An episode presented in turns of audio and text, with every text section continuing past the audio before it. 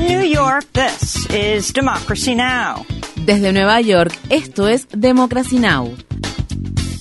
Democracy Now! es un noticiero internacional de radio y televisión que se transmite desde Estados Unidos a través de Internet en democracynow.org.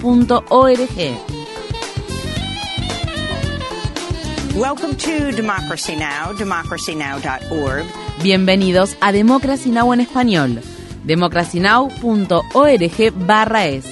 El informativo de Guerra y Paz con Amy Goodman.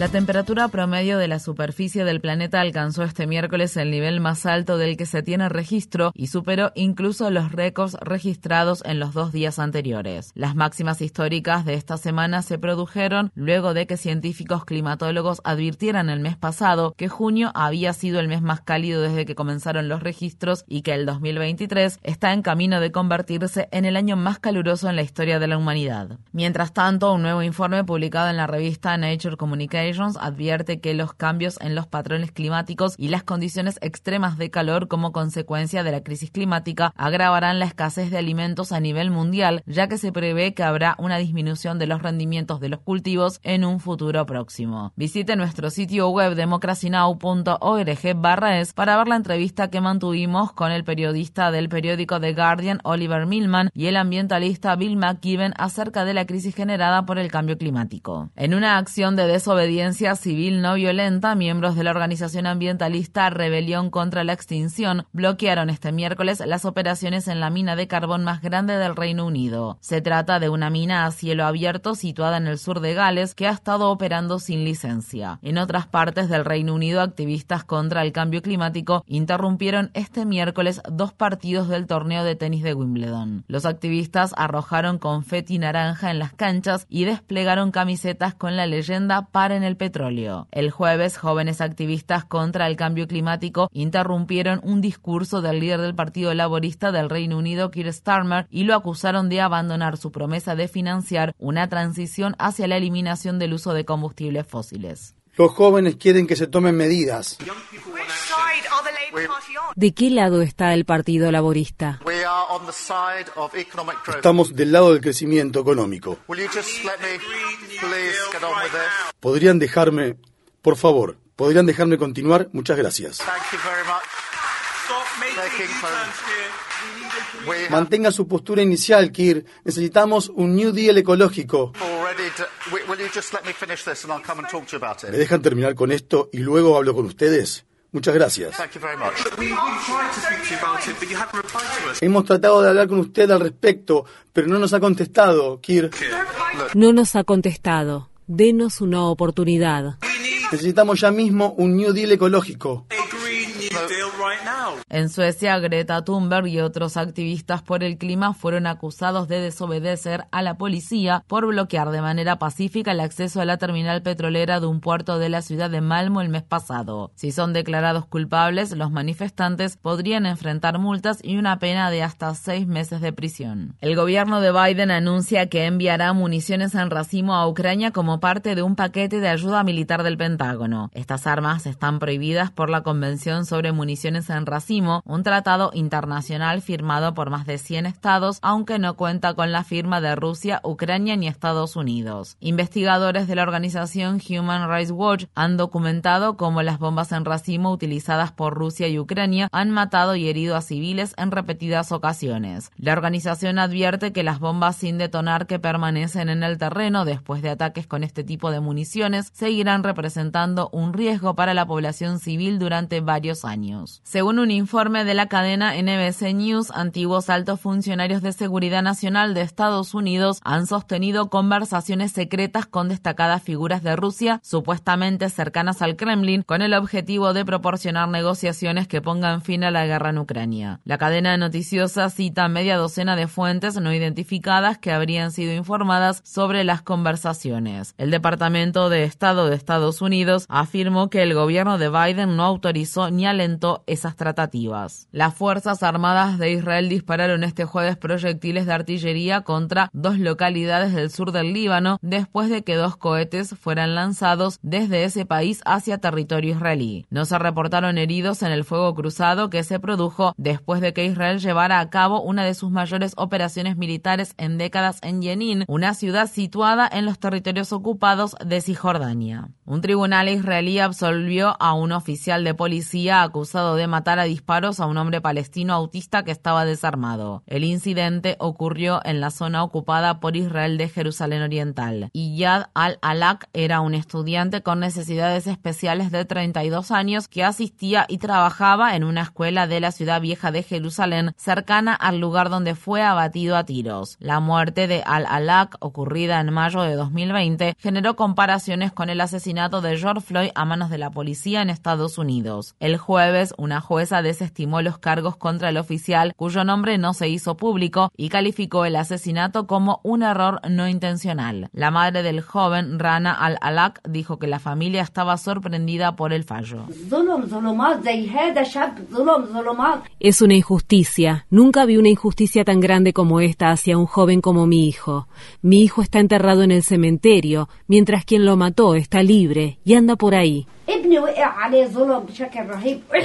En los territorios ocupados de Cisjordania, las Fuerzas Armadas israelíes mataron a disparos a al menos dos hombres palestinos durante una incursión que se llevó a cabo en la madrugada del viernes en la ciudad de Naplusa. Al menos otros tres palestinos resultaron heridos en la incursión. En otro incidente, las Fuerzas Armadas israelíes persiguieron y mataron a un hombre palestino después de que éste supuestamente matara a disparos a un soldado israelí que custodiaba un asentamiento ilegal situado cerca de Naplusa. El secretario general de las Naciones Unidas, Antonio Guterres, condenó la incursión que las Fuerzas Armadas israelíes llevaron a cabo esta semana durante dos días en la ciudad de Jenin, en la que al menos 12 palestinos murieron y más de 100 personas resultaron heridas. Guterres calificó los ataques aéreos israelíes durante la incursión como incompatibles con la forma en que se deben llevar a cabo las operaciones de aplicación de la ley y afirmó que, como potencia ocupante, Israel tiene la responsabilidad de garantizar la protección de la población población civil. Países miembros del Consejo de Seguridad de la ONU, incluido Estados Unidos, expresaron este jueves su apoyo al despliegue de una Fuerza Armada multinacional en Haití. Esto se produce tras el viaje que el secretario general de la ONU, Antonio Guterres, realizó a Haití y luego de que éste instara a la comunidad internacional a tomar medidas urgentes en ese país. Los grupos criminales utilizan los secuestros y la violencia sexual como armas para aterrorizar a comunidades enteras. He escuchado relatos espantosos de mujeres y niñas violadas en grupo y de personas quemadas vivas. No estamos pidiendo una misión militar o política de las Naciones Unidas. Hacemos un llamado para que los Estados miembros desplieguen una fuerza de seguridad sólida que trabaje mano a mano con la Policía Nacional de Haití para derrotar y desmantelar a los grupos criminales y para restablecer la seguridad en todo el país. Las autoridades haitianas han solicitado el despliegue de la fuerza internacional, pero muchas personas de Haití se oponen a esa presencia militar debido a las consecuencias desastrosas que las misiones de la ONU y las intervenciones extranjeras han tenido en el país. Mientras tanto, este viernes se cumplen dos años del asesinato del presidente haitiano Jovenel Moïse. Un organismo de supervisión del gobierno haitiano publicó este jueves una carta en la que critica duramente la falta de rendición de cuentas y el estancamiento en las investigaciones sobre el asesinato de Moïse. El organismo indicó que eso refuerza la cultura de impunidad y corrupción en el país que ha puesto en peligro a toda la población haitiana. La secretaria del Tesoro de Estados Unidos, Janet Yellen, se encuentra en la ciudad de Pekín en el marco de un viaje de cuatro días destinado a aliviar las tensiones entre Estados Unidos y China. Yellen se reunirá este viernes con el primer ministro chino Li Qiang. La secretaria del Tesoro ha criticado las medidas punitivas de China y los obstáculos impuestos a las empresas estadounidenses, tales como los controles a la exportación de minerales y la negativa a otorgarles acceso al mercado. Estados Unidos ha impuesto sus propias restricciones a China, especialmente en lo que respecta al comercio de tecnología con Estados Unidos. Estas fueron las palabras expresadas por Yellen. Estados Unidos busca una competencia económica sana con China. Pero una competencia económica sana en la que ambas partes se beneficien solo es sostenible si esa competencia es justa.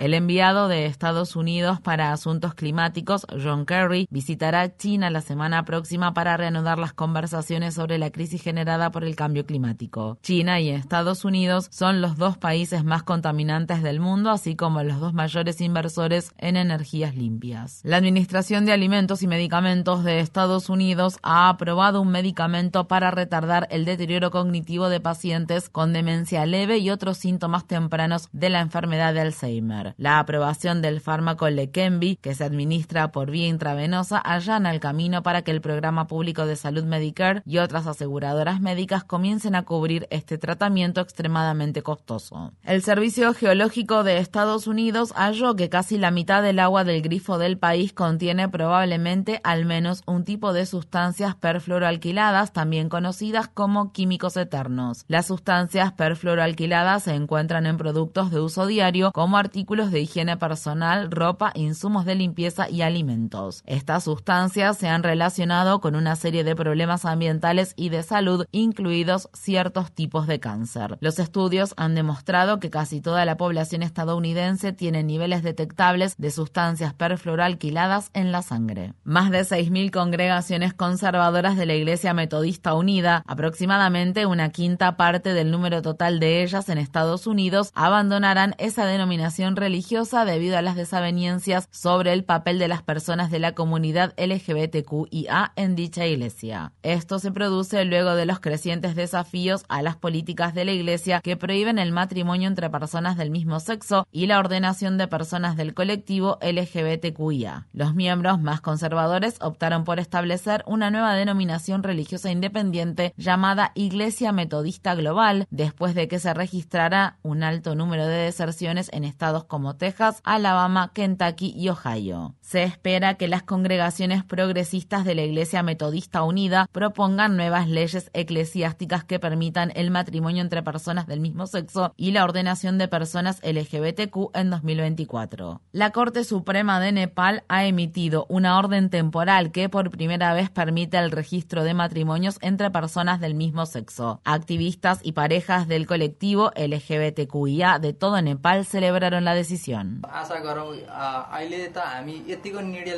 De momento estamos muy contentos. Si esto se vuelve permanente, seremos aún más felices.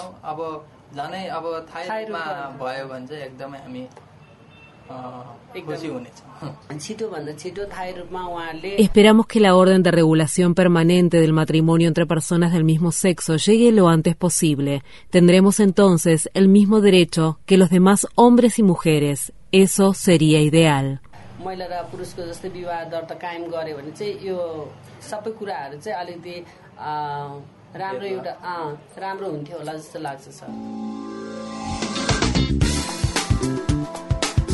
Infórmate bien. Visita nuestra página web democracynow.org/es. Síguenos por las redes sociales de Facebook, Twitter, YouTube y SoundCloud por Democracy Now! es.